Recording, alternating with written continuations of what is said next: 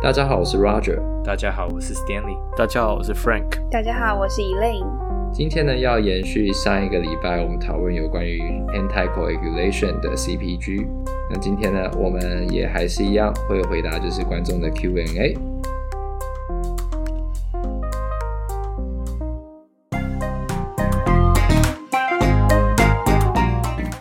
收到了一个问题，那等一下可能请 Roger 帮我们回答一下。就是我有个朋友呢，他最近他在台湾有念 PT，那他最近呢，他也在美国呢有在上 DPT 的课程。那他 DPT 的课程，其实在美国，我会觉得他们每一间学校上的，呃，就以骨科来讲好了，其实上的东西，例如说，呃，都会，例如说长都被骗的话，他们我听他们的上课 materials 一定会有 CPG，所以原则上上课的时候呢。的内容其实都还蛮贴贴合 CPG 里面在讲的内容。那他有个问题就是说，在台湾我们学 PT 啊、low back pain，我们一定会学到什么 HIVD 啊、Facet 啊、什么 Sciatica，有有的没的这些比较呃病理解剖上面的一些 diagnosis 这些名词。但是不知道各位听众记不记得，我们很久远以前讲 low back pain 的 CPG 的时候，我们 CPG 里面的 subgroup 其实不是用解剖病理的方式去做分类，而是用 hypomobility、hypermob，就是这种呃 co coordination 这样子的方式去做功能性的分类，而不是用病理解剖上的这种疾病的分类。那他就会问说，他那时候上的感觉就是病理解剖的东西讲的比较少一点，他就觉得说这些明明也很重要，为什么都不讲？那他觉得不讲的话，这样好像会少了一些什么，少学了一些什么东西。那对于各位在嗯，你们在念呃，在西北念 DPT 这样上下来感觉，你觉得为什么美国他们 DPT 会这样设计的课程？那为什么病理解剖的东西讲的很少？那就请 Roger 直直接从我开始讲解一下。好好，呃，我对啊，我这样讲好了，就是呢，我觉得这跟经验也有关系，还有就是脊椎的话呢，在骨科来讲，应该要跟其他关节分开。那你如果说其他关节的话，你对病理的组织呃了解的很深的话，大概症状啦、动作这些你都可以去分析。但是呢，脊椎因为它的构造太复杂了，也就是说你的，你比如说你讲一个 joint，它就是两个骨头一个 disc，然后呢旁边有超级多的韧带，你可以这样想。那今天病人他的疼痛可能是跟他的姿势或跟他的活动有关。也就是说呢，他今天真正有症状，有人可以说哦，是因为你的 disc 跑出来了，压到神经；有人说呢，可能是因为你的呃 join 呃活动度不好，压到神经。那有人他可能会说，呃，你今天是旁边的那个可能是副韧带，然后呢有些有点松弛了，然后呢去压到神经。也就是说，这些全部都是我们的猜测。那因为今天脊椎的解剖构造太复杂。那其实真正在脊椎里面发生什么事呢？没有人知道，除非你开了刀进去。为什么？因为就算你照了 MRI，第一个那是静态的，第二个呢，我们之前也提到说，你就算照了 MRI，有一些就是 imaging 上的 finding，也不代表就是说你一定就会有症状，或这就是你的问题。所以呢，再回来原本的问题就是说，我为什么在讲 low back pain 的 CPG 的时候，我们不会去强调它的解剖构造？那是因为你再强调也没有用，因为那个呢，对你的治疗并没有帮助，而且呢，全部呢都只是你对脊椎的猜测。也就是说，我们以前在大学的时候呢，我们可能会学说，哇，你今天有 radiating pain，你可能有 disc bulging，但是呢，呃，是不是一定就是 disc bulging 你才会有 radiating pain？这是第一个问题。那其实。不完全是，因为搞不好是像刚才讲，它可能是韧带旁边的韧韧带松了，太靠近那个 nerve，然后呢去 irritate nerve，可能是你就有 swelling，所以呢 irritating 附近的 nerve。那另外一个才可能是哦，那可能 disc 跑出来，然后呢，所以旁边的 nerve 呢被 irritate。那这三个都是什么？都是猜测。那与其呢去强调，就是说啊，到底是哪一个组织受伤，那不如强调我们应该用什么样的方式去治疗这个病人。所以这是为什么对于 low back 来讲，它的结果构造呃不是那么重要。我觉得还有一个就是，嗯，其实，在课堂上，老师还是会去讲说，呃、HIVD 啊，facet joint 的问题啊，类似这样子，这样子病理结构的名词。因为我们必须还是要从病理去了解它发生的机转，或者说它导致可能之后会有的症状。那我们在看病人的时候，才可以有症状的方向跟他的动作的形态去回推回来嘛。这是还是得学的东西，因为不可能那个名词你就你就不不知道了，他们就不教了，这这是不可能的。但是他们主要想要导入的就是刚刚讲的那个功能性分类的概念。那他只是透过那样子功能性的概念去帮你做分类，那再从这个分类里面去告诉你说，这样子的的结构上的问题，你要怎么去处理。那我是觉得说，呃，不全然就说在美国这边就很强调说是教那个。功能性的分类，而不是告告诉你那个结构上的问题。我觉得，呃，在我的学习的过程，我不觉得他们会有这么偏。他们是想，只是想要导入功能性分类这个概念给你，然后是让去贴合 CPG 这件事情。那病理结构的问题，他们还是会讲。那因为我们像我们在西北学的时候，我们其实是会有一个像那种 differential diagnosis 的那种 chart。那它是有一个表格让我们去做 differential diagnosis。你在里面填的时候，你还是是填 HIVD，填 facet joint 的 problem，或者说你是填呃 radiculopathy 这种比较解解剖上病理上的名词。那你填进去，老师们也都还是看得懂，而且他们还是要你填这些名词进去。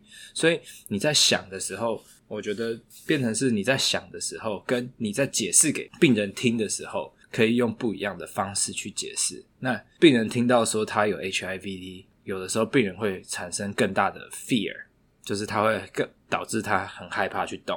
那你可以告诉他说：“哦，你是因为你脊椎的稳定度跟你的那个协调性不够好。”那你用这样讲，他会说：“哦，OK，好像没有那么严重。”那他也比较，那我们透过这样子的运动可以改善你的问题，那他的接受度也比较高。那他自己对于运动这件事情产生的恐惧也比较低，这是我的想法。所以我觉得，呃，不是说去强调结构性的问题，或者说结构性的名词，或者说是要做功能性的名词。我觉得他们两个是相辅相成的，就是你还是先得理解结构性上的问题是什么，然后透过功能性上的表现，然后去做功能性上的分类。这个分类是引导你怎么样去做治疗。那后续。有些微调什么这些的都还是都还是存在的，不纯然就只是说，哦，它是这一个 subgroup，那我们就是全部都做这样子的运动，因为每个病人都还是有他的 variation。嗯，而且我记得以前在大学的时候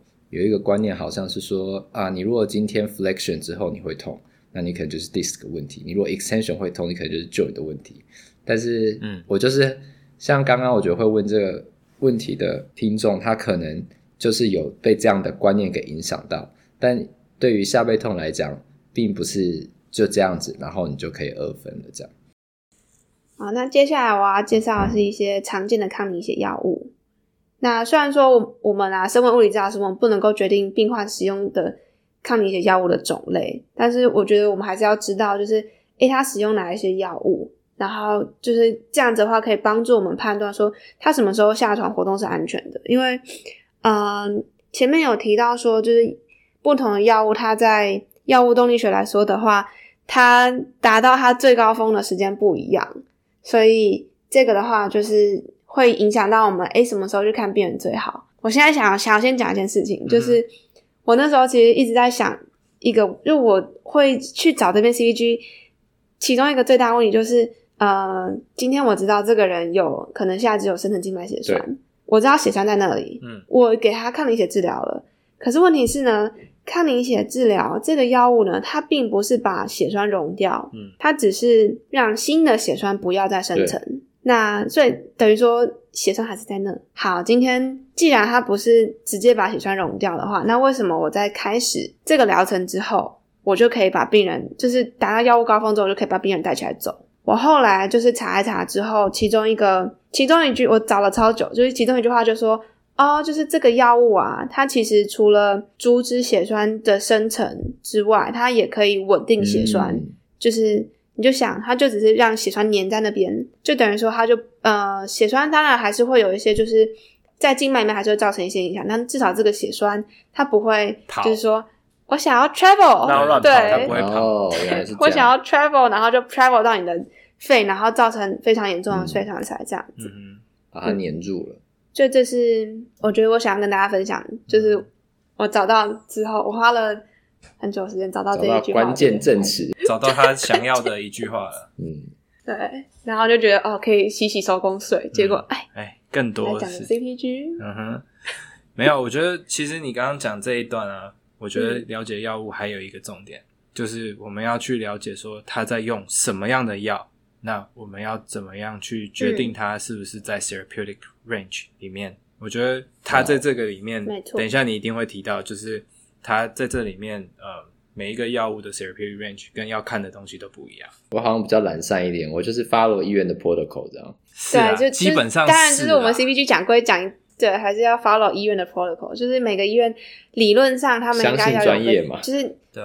没有，嗯、我觉得他在这边讲的是，我觉得比较有趣的是，我们可能常常看到这些药物，那我们可能都会去看一些特定的东西，但是像说我们都会去看 INR 嘛，但是好像有一些药物不是要看 INR，、嗯、是要看 XA，这是我觉得比较有趣的地方。嗯，对。好，那就是我等一下要提到的药物，就是包含了低分子量肝素 （Low Molecular Weight Heparin）。简称 LMWH。听你念完我就觉得好聪明的样子。还有，我没有觉得很聪明，我只觉得这个这个简写好好长哦，LMWH，LMWH，五个音节超长的。不是四个字而已啊。然后五个音节没错啊，W 是两个音节，W W，因为 W 两个音节。对。对。然后传统肝素 unfractionated heparin，就它。低分子量肝素跟传统肝素，它们它们都是肝素，只是低分子量肝素它可能就是有切一切，它还是可以维持它某一些效果这样子。然后还有常见的 Coumadin，Coumadin Coumadin 它另外一个就是呃厂嗯有点类似厂商名嘛，或是反正就是另外一个名字叫 Warfarin。没有 Coumadin Coumadin 是药名，然后但是 Warfarin 才是像那个 Heparin 一样是。生理学上可能就是呃，反正就是蛋白质或者什么东西，它的那个名字。所以一般你听到，记得他们是一样的东西就好。应该说你一般听到呃、嗯、常见的抗凝血剂是听到 heparin 或是 warfarin，但是在美国，嗯、美国人真的太喜欢讲药名了，而且他们通通都知道每一个药的名字，这是我最真的 fascinated 的地方，我非常惊艳的地方。所以你讲 Coumadin，他们都知道 Coumadin 是什么东西。所以 Coumadin 是 warfarin，对对。然后他们就知道哦，你只要在路上讲 Coumadin，他们都知道你在吃抗凝血剂。嗯，我觉得这可能跟文化也有关系吧，就是他们东西带，啊、就是比如说像那个，就是 OK 绷，他们就是厂商名啊，尿布也是厂商名啊，对啊，就是从以前就这样。他们连、嗯、连卫生纸都讲厂商名，卫卫生纸叫 Kleenex。可是我觉得像他们很懂这这些那个药品的名字，然后知道、嗯、哦，你下次吃什么药，我觉得就是本身的。医药观念比较好，比我们好很多，啊，对吧？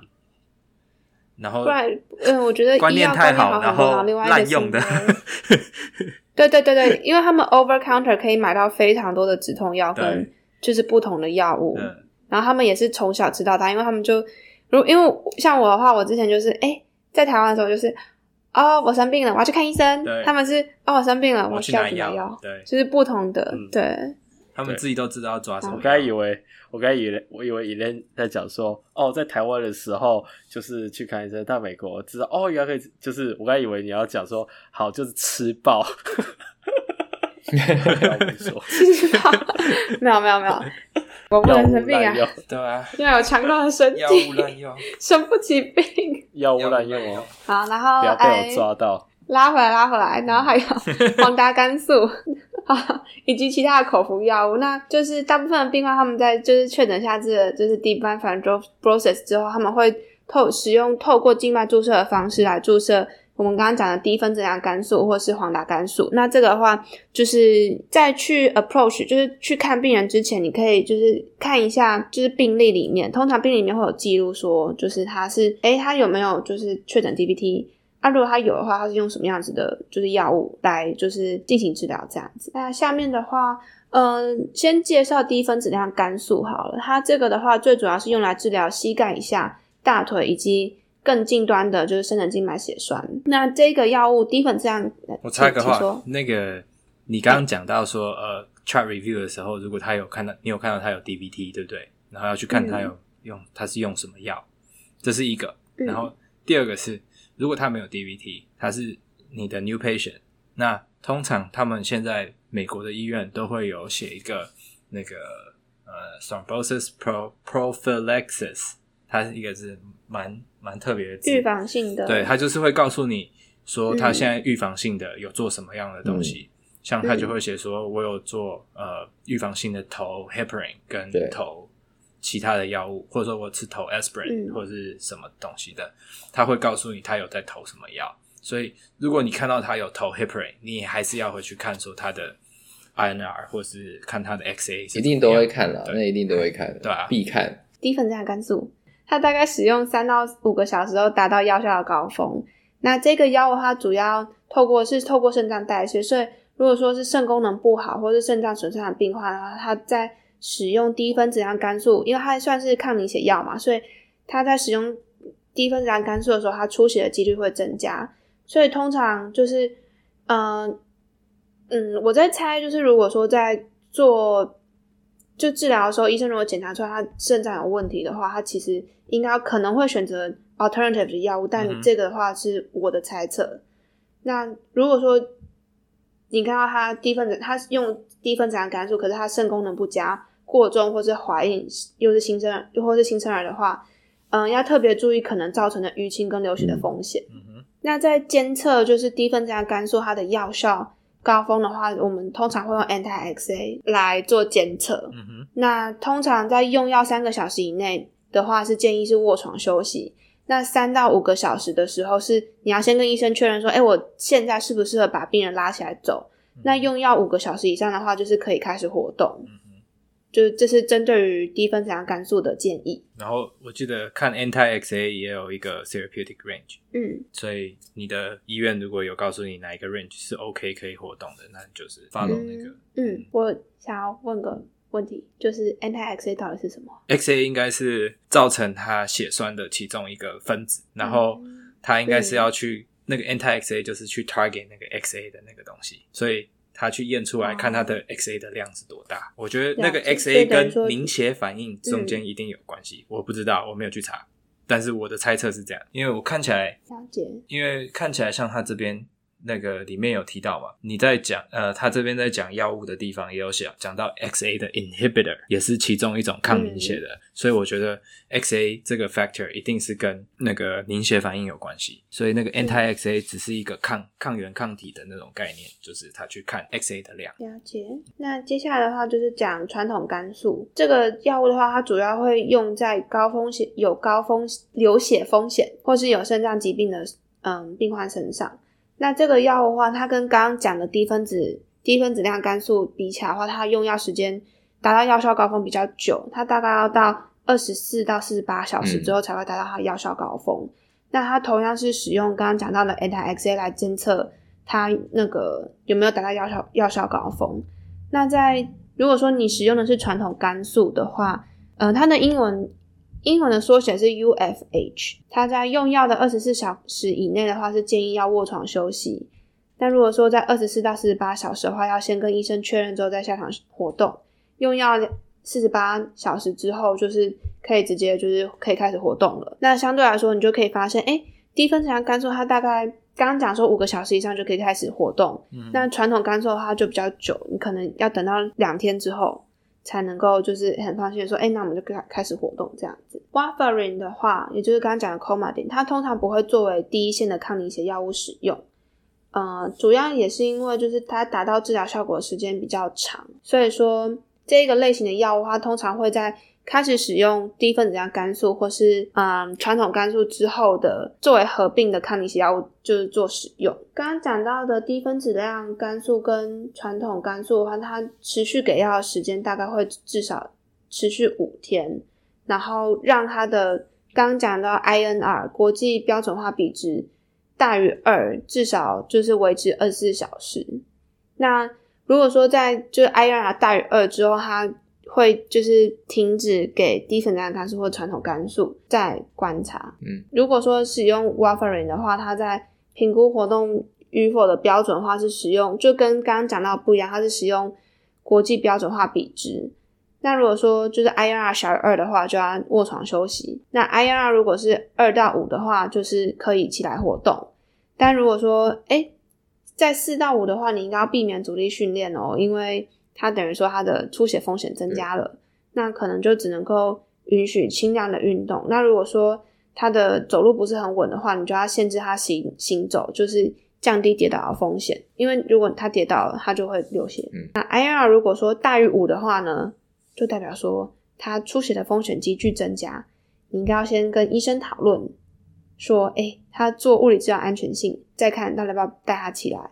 那如果说 INR 大于六的话，就建议他就是卧床休息，然后也一样，你可能要跟护士或是跟医生讨论，就是诶、他。这个 INR 值有点太高了，可能要就是看说是不是要做什么样的调整，让他的 INR 回到二到五这一个范围的话，再来做活动会比较安全。下一个要讲的是黄达肝素，那黄达肝素它主要是用在就是预防跟治疗静脉血栓，但也就是它嗯，如果有一些病患他嗯他会因为肝素引起血小板低下的话。如果说他还是需要预防跟治疗静脉血栓，他就会使用黄达肝素这个药物的话，大概在用药两到三个小时之后达到药效的高峰。评估的标准，评估用药高峰的标标准的话，也是使用 Anti-XA。那在用药两个小时内的话，就是建议卧床休息；两到三个小时的话，就是嗯跟医生确认之后再来活动。那用药三个小时以上的话，就是可以开始活动。嗯，那接下来的话呢，我就是帮大家介绍一下在医院里面。那有关于呃什么时候要活动病人，还有就是呃 mechanical compression，还有呢就是 IVC filter 的一些相关的文献跟建议这样。那在这边的第一个的话呢，这个是在这边 CPG 里面的 statement 第八个这样。那它是 recommendation A，那它其实就是提到说我们什么时候呢应该要开始看病人。那就像前面讲的一样，那就是当病人的血液检测呢。达到呢 therapeutic level 的时候，也就是说，在这段时间内活动，这这个范围内活动病人是安全的状况之下，就可以去活动病人。那活动病人的好处呢，就是可以减少 DVT 再发的几率。另外一个，我们在活动病人其实就是避免病人 deconditioning，所以呢，就可以减少就是 BARES 的一些呃副作用。这样，在这边的话呢，目前没有一个定论，就是说。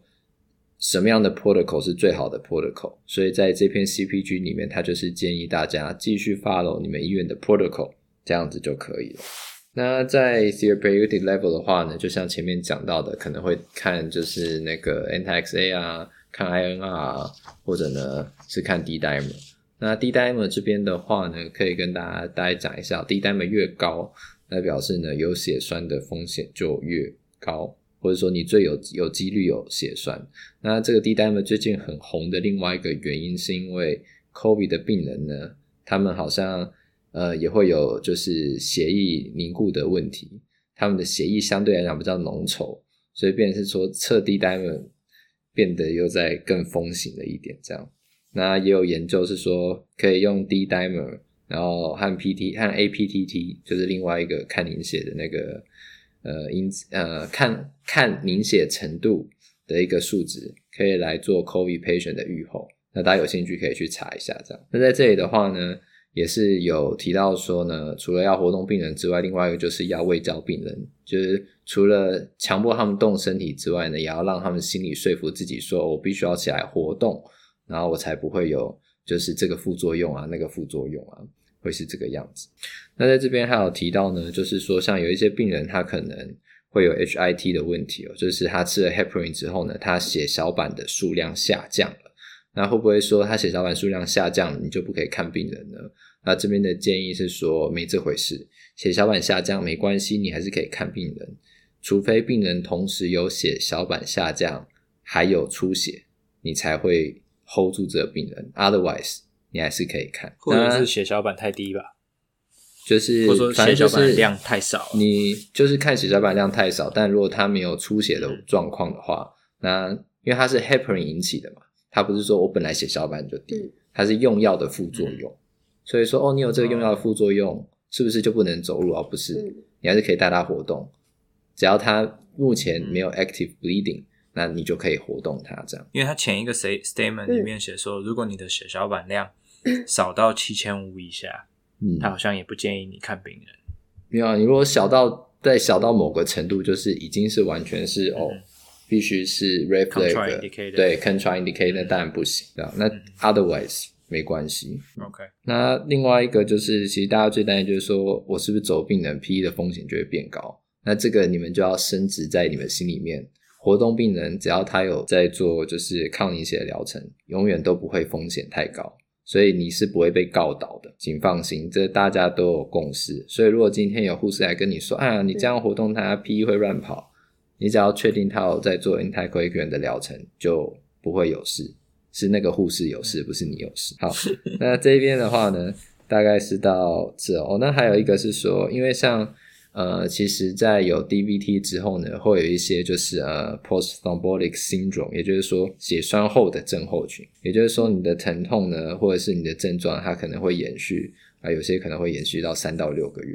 所以，其实你提早让病人下来活动的话呢，也是可以减少就是这些副作用的产生，感觉就很像慢性痛一样了。你早一点东西是吧，帮他处理完了，他后面慢性的状况就会比较少。那接下来呢是呃第九个 statement recommendation B，那这边的话呢，它是在讲有关于就是 mechanical compression，那它的效果如何？那这边的话呢，其实主要是用来预防，就是说啊，今天像就好像预防性用药一样，那你。那个 mechanical compression 也就是预防性，懂我意思吗？帮他就是按摩他的小腿，让血液可以打回来，这样，然后呢，预防血栓的发生。它还有另外一个就是说呢，呃，如果你已经有发生过血栓了的话，那其实呃，你在吃 anticoagulant 之后，你再用这个 mechanical compression，那它可以加速这个疗程。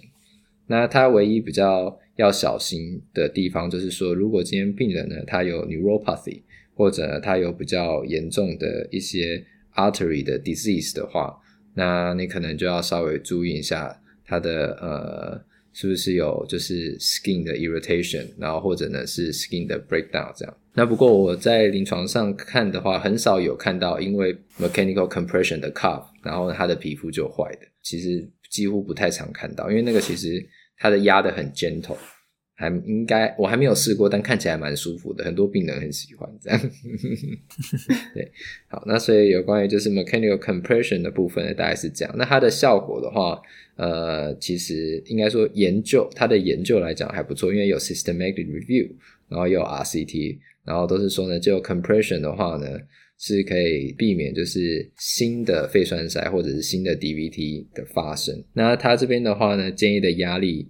和位置呢，就像刚刚 Stanley 讲的，在小腿部分就可以了。那它的压力呢，大概从 ankle 开始算，因为它是渐进，就是呃，它这个压力的话是说会希望你的那个呃渐进式压力的话，它这边是用呃 graded compression stocking 了，那就不是不是那个呃机器的 cuff，它就是一个 stocking 这样套上去。嗯、它的压力是建议在脚踝的部分呢，至少要三十到四十。的毫米汞柱这样，那可能才会有那个效果。那另外呢，他还提到，就是如果我们今天把 compression stocking 和 ambulation 加在一起的话呢，效果会更好。那我觉得这应该就算是 common sense 这样，就大家都知道。我想要确认一下，所以刚刚讲说 PE 不会乱跑是指行走的时候，那 compression 加上去 PE 还是不会乱跑？嗯，compression 加上去的话，我一我觉得应该还是不会乱跑，因为你走路。Pump 的那个力量，肌肉收缩的力量，其实比那个 mechanical compression stocking 的对还要大，对啊，而且更直接啊。嗯，而且你如果有在用药，你如果有在用有在用药，你刚刚不是怎么活动都没关系，其实你就这样想就好。你刚刚不是已经想了 stabilize 了，所以不用怕，把它粘在那里。那这边的话，另外问题说什么时候要开始使用 compression cuff 或 mechanical compression？那其实是没有一个定论。针对就是 mechanical compression 的话，大家可以有一个想法，就是这个东西，除非它皮肤坏了，否则呢，它就是只有好处没有坏处。OK，好，那接下来呢，到下一个 statement，那就是第十个的部分，那就是有些病人呢，他可能会需要装就是 inferior 的 vena cava 的 filter，那就是在它就叫做 IVC filter，它装在那边的话呢，其实就是来帮助你，有点像是把你的血栓给切切切切切切到切掉，类似这个样子。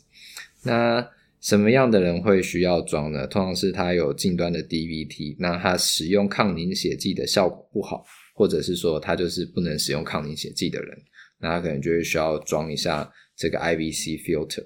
那装过 IVC filter 的病人，我们什么时候可以开始帮他做治疗呢？他提到了两个点。那第一个就是说，你去看他的协议的检测的值，那是在是不是 contraindicated，这是第一个。那另外一个就是说他的。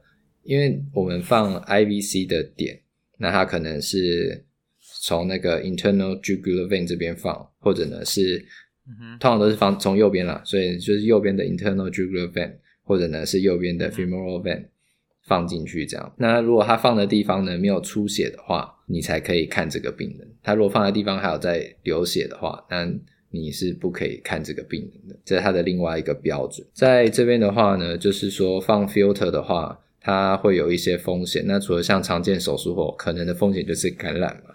那另外呢，因为它它放的地方，所以呢，它可能会有一个风险是会造成气胸。所以如果病人放完之后，你要看他，你发现他特别喘 或喘不过气了，那你自己要小心，那可能就是病人会不会有气胸，你要有这个状况考虑在里面。那另外还有就是放 filter 的地方可能会有出血，放 filter 的地方啊可能。会有就是附近静脉或者是呃动脉的穿孔，那这也都是呃放 filter 的风险这样子。那有关于 filter 的部分呢，大概就到这哦。那在 statement 第十一个 statement 的话呢，这个 recommendation 它其实就是最低的是第五等级。那它的描述是这样：如果今天有一个病人呢，你看到的发现呢，他没有在用 anticoagulant，然后呢，他也没有放 IVC，那这时候你应该怎么办？那这就是 common sense，你就应该要去跟你的 medical team 去讨论一下，这是 what happened，对不对？那但是他在内文里面也描述说，这种状况几乎不会发生，所以它只是一个讨论而已。大概在医院里面会看到的情况，跟其实观念都跟前面差不多，一直就是在强调，就是只要呢有用药，然后呢它血液检测出来的值呢是在可以运动的范围内，那你就要及早，所谓的及早就是。按照你们的 protocol 的最早的可能的情况之下去活动这个病人，然后，接下来的话就请 Frank。OK，好，那我就继续继续介绍下去啊。这个第十二个 statement 呢，是主要是我们 PT 要去 screen 那个这些病人没有 full risk。那这个的 evidence 的 quality 是三，recommendation strength 是 weak，就是说弱。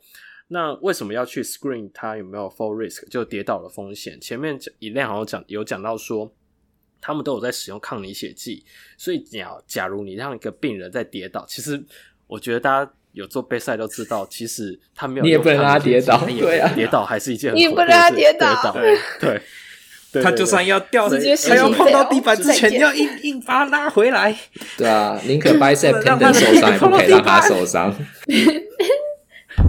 你最最多就是啊，拉不住，让病人倒在自己身上，你不能让他就是直接砰接接触到地板这样子。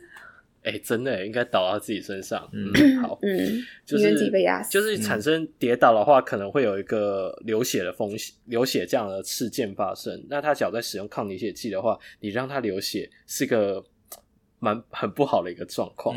但是有讲到说，因为你只要服用了口服的呃抗凝血剂的话，他的脑内出血的风险是是会增加到七到十倍左右的。哇，那嗯，尤其来讲，他假如说他有长期在使用抗凝血剂的话，他的死亡率的话也会比较比较高，而且是因为这种啊、呃、major bleeding，就是大大量大大出血的话，然后导导致他死亡的几率也会上升。好，但是你就想到，那、啊、那我就不要让他吃抗凝血剂啊？没有没有这回事，就是说他有去评估过这种 benefit 跟 harm。简单的讲，就是他还是要去吃抗凝血剂，所以你就是要避尽量避免它产生那个跌倒风险。那跌倒来讲的话，最常见的危险因子其实是 age，就是年纪。那前面我们讲到 Wells 呃 criteria 里面有一个。就是我记得是年纪大嘛，对，对不对？嗯、年纪大的话，他就已经加了一分在那边了。所以你去想，这些会再吃抗凝血剂或者是 bedridden，很容易在医院里面都是一些老年人。老年人本身就很容易跌倒，所以我们要去 screen 他的 fall risk，变说相对还是蛮重要的。那这里我接下来三个 statement 各会介绍一个呃一个 score 或 scale。那这里的话，这里呃呃 guideline 提供了一个一个 toolkit，就叫做。Steady 叫做 The Centers for Disease Control and Prevention Stopping Elderly Accidents, Death and Injuries，他们提供了一个一个一个 tool，这是美国人热爱做的另外一件事情，就是缩写。对，缩写，而且他们一定是先想出我要用 Steady，然后然后把 S S T E，然后硬凑个字把它凑进去。对，没错，对对对，一定是这样。 对，这个是非常美国人的风格。嗯，OK。那这个 steady 呃，你可以自己去上网去查，呃，S T E A D I，嗯，它有个 algorithm，就是一样又是一个流程图。嗯，我觉得这个不止，我是觉得这个很实用啦，就是说你不只是针对在服用抗凝血剂的这些病人，其实呃一些住院的老年人理论上都应该要去 screen 一下。那我就稍微快速讲一下它的三个流程。第一个人很 screen。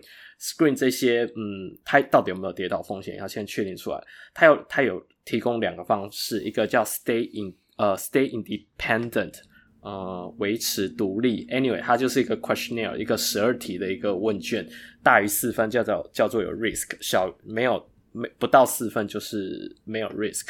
另外一个很简单，就问三个问题，其中一个有中，那就代表它有 risk。那我就稍微讲一下，啊、你在站着或者是走路的时候，是否会感觉到不稳？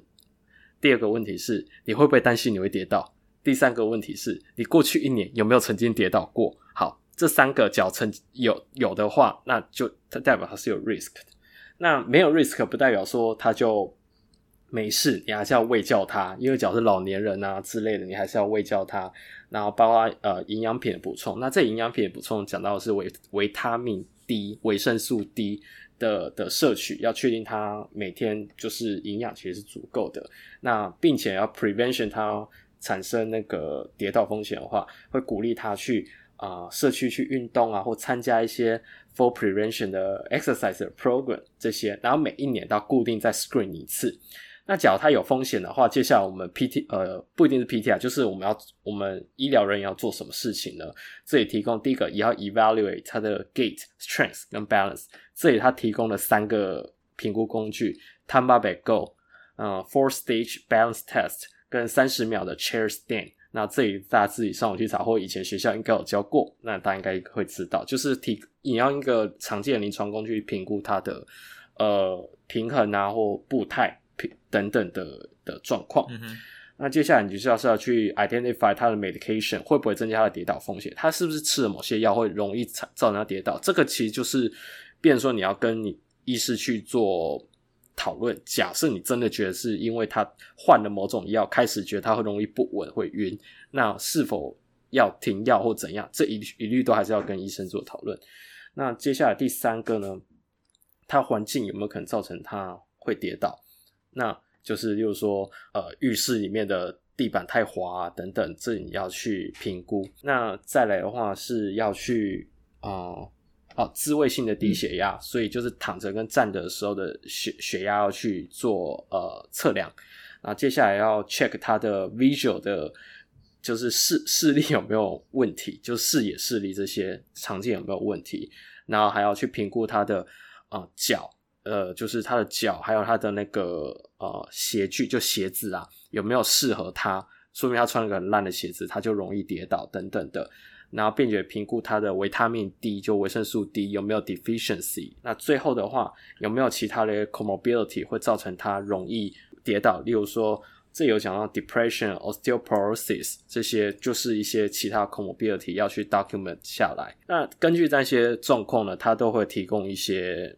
接下来就是要 intervention 嘛，就是 strategy，就是根据各个它缺什么就要去改善，就是这样子一个流程。那我建议大家都可以去看一下 STEADI 这样 algorithm，其实还蛮实用的。好，这就是 action statement twelve 的那个内容。那下一个的话就是 statement thirteen，它是说，呃，他呃，他 recommend 就是有病人，假如他有 post thrombos 呃 post thrombotic 的呃 symptom，嗯哼，S 是 syndrome 的 sign syndrome syndrome，他有这样的 PTS sign 或 symptom 的话，他会建议要去呃使用 mechanical compression，mechanical compression 就刚才有前面有讲到 IPC 或 graded compression stocking 这样的工具，嗯、那这个的 quality 有是 E，而且 recommendation strength 是 A，是 strong，就是非常强烈的，就是非常推荐大家使用。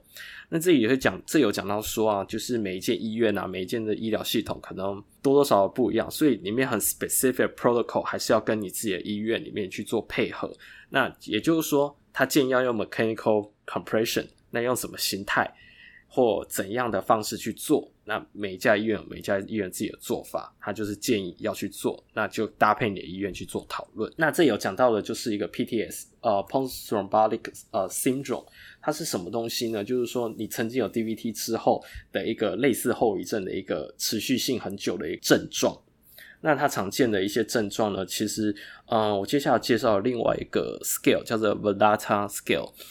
它这个 scale 是主要在评估，就是 PTS 的 severity，就严重程度，或者可以有些人甚至是直接把它拿来做诊断用。我就直接讲这个里面它评了哪些东西，因为它评的这些东西就是 PTS 的症状。嗯、那我觉得讲出来他就会知道，它这每个项目主要是零到三分，三分是最严重，零分是 none，就是完全没有。第一个它评的 symptom，就是你的小腿会不会疼痛 pain。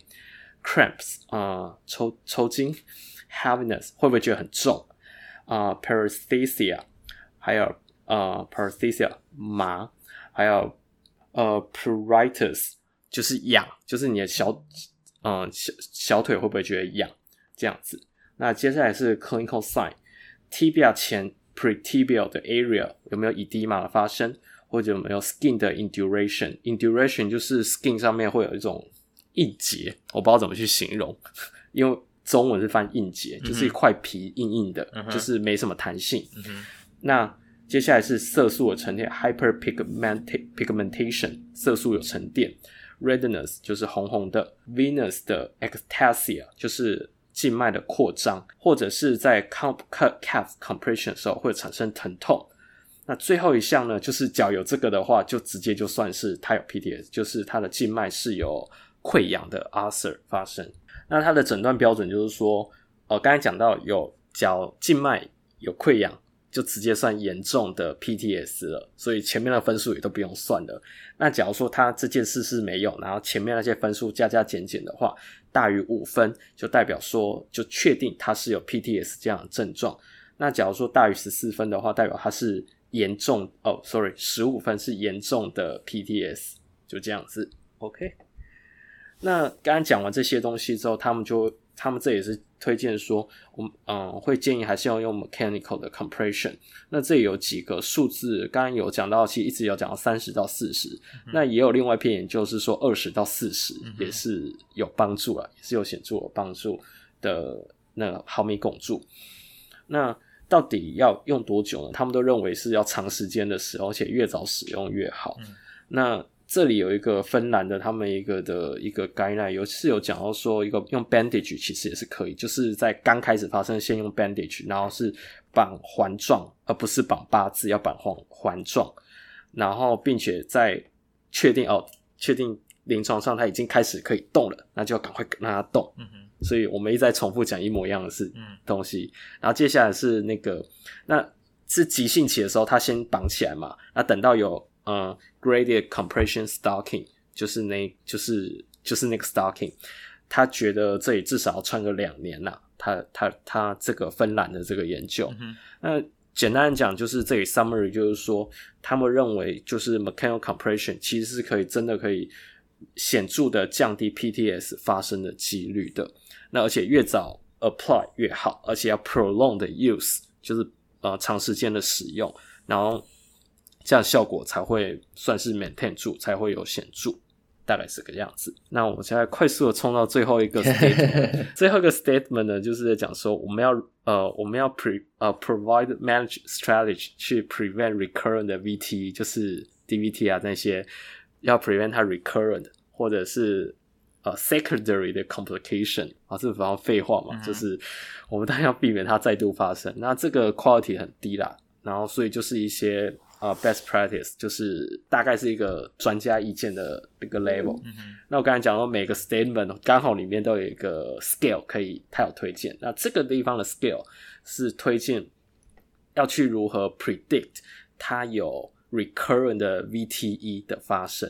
那这个 scale 叫做，其实有很多个。嗯、那他自己用了一。他这里推荐的是 Pulmonary Embolism Severity Index（PESI） 一个 Clinical Prediction Rule，它有 classify，反正就是小于六十五分应该就是没事。嗯哼，对，就是没事。好，它这个我我快速把这个每个 variable 它评的东西讲出来，你就会知道，你就会知道，好，那什么样状况下它好像比较有机会会有第二次的 DVT 这样的发生。第一个，年纪大于八十岁。然后第二个是男性，就是老男人的意思。然后 history of cancer 得过得过癌症，heart failure 就是呃心脏衰竭过，chronic chronic lung disease 啊、呃、慢性的肺疾病，就是老男人然后有癌症过或者呃心脏衰竭过，或者是有慢性肺肺疾病。嗯、然后他的，的老男人，嗯哼，对，没错。然后 然后他的心跳呢？哎，这心跳大于一百一，这呃每分钟大于一百一十下，真的蛮蛮快的，恐怖的，对吧？对，resting 就这么快。他的收身体不好，然后心跳又跳得很快的老男人。嗯、对，然后收缩压又低，低于一百毫米汞柱，收缩压低于一百，然后 RR 就是呼呼呼吸呼吸急促啊，速率，对，听起来像是一个老男人他恋爱时候发生的事情。但是他身体又不太好。我觉得，我觉得。我觉得这样加起来，这个这个就是如果用这些全部的症状加起来，就是临床，就是那个脑袋里的 picture，老男人看到年轻就是的那个女性医护人员的时候，嗯哼，喘了超过三十下，然后体温低于三十六度，还失温低于三十六，对，失温。然后接下来最后两个是。Alter mental status，嗯，就是说他这有 define 什么叫做不好，嗯、呃，不正常这个心理状况。这有讲到说他是 disorientation，嗯、然后 coma 这些，就是他的 mental 的 status 是不好的。我觉得不能翻，不是翻心理状况，应该是翻他的意识，意识状态，意识，对对对，意识状态，对对对，是意识，意识，所以他变得比较 confused 这样。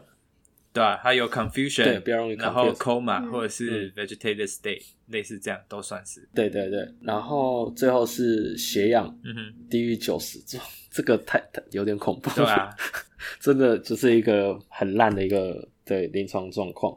反正就是有这些的话的话，你可以去找它，其实有个 original 的 PESI 的 score，、嗯、它就分数加一加，它可以去 classify 一二三四五这样的状况。嗯对，那他其实后来好像有研究去做一个 simplified，但是好像还没有很很被广泛用，还没有很广广泛的做研究，大家也都可以去 Google 看看。对对对，就是我会认为说这些东西这些 scale，你可以把它印下来，就是放在。身边之类的，嗯、我就猜想医院里面应该多多少少有，嗯、或 protocol 也会有。嗯、那你就是看到你觉得好像怪怪的，你就把它拿出来稍微看一下，因为不可能有人把它真的背下来嘛，对，啊、对不对？你就稍微看一下，嗯、看中了几个，中了几个，中越多，你就觉得心里就觉得越不安，嗯、你就是应该要跟医生或护理师讲的。嗯、对，所以我觉得 PT 的责任就是要有灵敏度，知道这样是不太正常的。嗯、对，对，所以大概就是听过一轮这样子哦。反正就是老男人这些，就是把听过一轮，大概知道啊，这样子好像怪怪的。对，那你就是当然，当然，女性病患也是有可能会有这样子的症状啊，所以大家啊，对啊，对啊，对啊，他这个只是在说，就是发发生率比较高的几率啊？的人是什么样子的人。而且我现在在看这个 PESI 啊，他其实每一个像说老男人这这样子才加十分而已啊，然后他的年纪哦。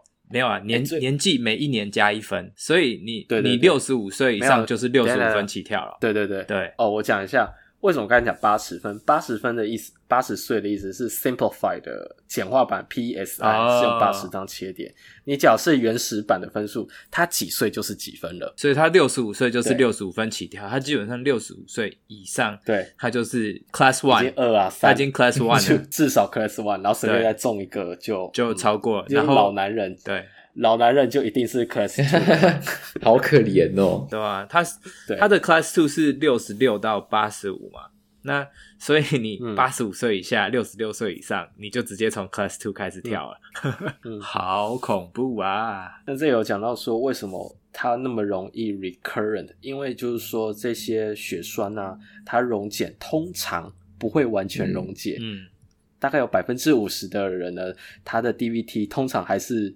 它的静，它在静脉里面还是有血栓在里面，嗯、只是它没有完全溶解完，就超过一半以上的。所以就是要，他只要曾经有 DVT 过的话，嗯、就是要时时刻刻要去注意，它有可能会再度发生。嗯、那所以我们只要去把这些我刚才讲这些 symptom，然后它可能一些症状稍微记，稍微有个印象，然后等到你觉得诶怪怪的，你就是去查一下，应该就可以。嗯应该就可以 pick up 出来说，到底有没有需要去 consult 你的医师或者是护理师，然后去就是你医疗团队里面去做更进一步的处理。那有这些问题发生，反正简单讲就是刚刚一直在讲的 education 啊啊、呃、水分啊 early mobilization 啊 mechanical compression，、嗯、然后去要 refer 到就是说呃医疗团队还有用药这些都要全部记住。嗯，觉得听起来我们在在。大家，我觉得听众会觉得我们是不是一直录音重播、重播、重播？这样听完这一集应该记起来了吧？跳针、跳针、跳针。呃，大概就是 statement thirteen 呃 fourteen 就大概是这样。哦，conclusion 就以 Elaine 来做 conclusion 吧。其实刚刚 Frank 在讲到最后的时候，其实我们已经有一个 conclusion，就是反正呢，评估好病患，就是不管不管这个人有生病，是健康的还是生病的，然后不管怎么样，反正就是。多动就对了，多动就对了。只要在你评估说它安全了，你就可以动。嗯、那其中一个就是，假设今天它有 DBT 的风险的话，你就要先看说，就你 Wells criteria 弄出来之后，你发现，哎、欸，它好像可能有增生静脉血栓，你就看一下他有没有在用抗凝血治疗。那、嗯、看看到，哎、欸，有抗凝血治疗之后，你就看一下，哎、欸，它这个用什么药？那它达到它的药效高峰了吗？如果达到药效高峰的话，好，你就起来动吧。另外一个我觉得是重点的是，记住就是，就算你有就是下肢静脉血栓，只要你有开始的抗凝血药物治疗，它那个血栓呢就是粘在那边，它就不太会乱跑。如果说今天有人跟你讲说啊，我有深层静脉血栓，然后。我怕我起来动，那个血栓会就是下来跑的话，你跟他讲说不会，我们还是要下来动，这样子对你的身体比较好。就是除了运动这一点之外，就算你是用就是 compression stocking 这种 mechanical compression 的话，它也不会增加就是你血栓掉下来那个的风险。所以就是反正就是多动就对了。然后我们身为物理治疗师，我们要有，就等于说我们要有那个警觉性，跟要有办法去稍微去判断说，诶，他这是不是这病患是不是怪怪的？那如果怪怪的话，我们要知道说，诶，我们下一步要做什么？是不是就是他这个怪怪，是因为他已经开始治疗，所以他就是我可以再看一下，就是观察一下，我是安全可以安全的带他起来走路，还是说，哎，就是他怪怪，然后他什么什么治疗都没有，我需要去 refer 给其他的医疗专业这样。在这边就还是再提一下。我们骨科不是就就不需要注意其他像说心肺啊这些相关的问题。你虽然假如说你很喜欢骨科，但是你还是得要有心肺的知识，因为 even 我们在临床，你说在这不是只有在医院哦，在诊所其实也是一样。你如果在诊所看到一个下肢痛的病人，他也有可能是 DVT，他可能真的是刚坐飞机回来，然后他真的有真的有发生 DVT 的状况，那你这个时候你就真的是要 refer out。所以，如果你是在诊所职业的 PT，那你也还是要有这样子的呃 sense 在自己身上，就是你要常常去思考说，哦，这个是不是不是我能够处理的问题，我必须要 refer out。那这是不是有可能会造成有后续生命危险的风险的状况的一个症状的表征？那我必须请这个病人去看其他医生，然后得到适当的处置。然后你再回来去处理它可能其他有的问题，所以这些东西都是我们应该要记得的。那我们真的就是在这个像这个 CPG 里面讲的，我们要有辨识它风险跟做 screening 的能力。嗯，而且就是说辨识它有没有这样子的风险的话，我知道当然刚刚我们讲了很多 criteria 或一些 scale，、嗯、一定会记不起来，这很正常。就选一个。那你在诊所，尤其对，就选一个。第二个是你在诊所里面，好，刚刚 Stanley 讲说啊，我平常都做骨科病人啊，等等的，好。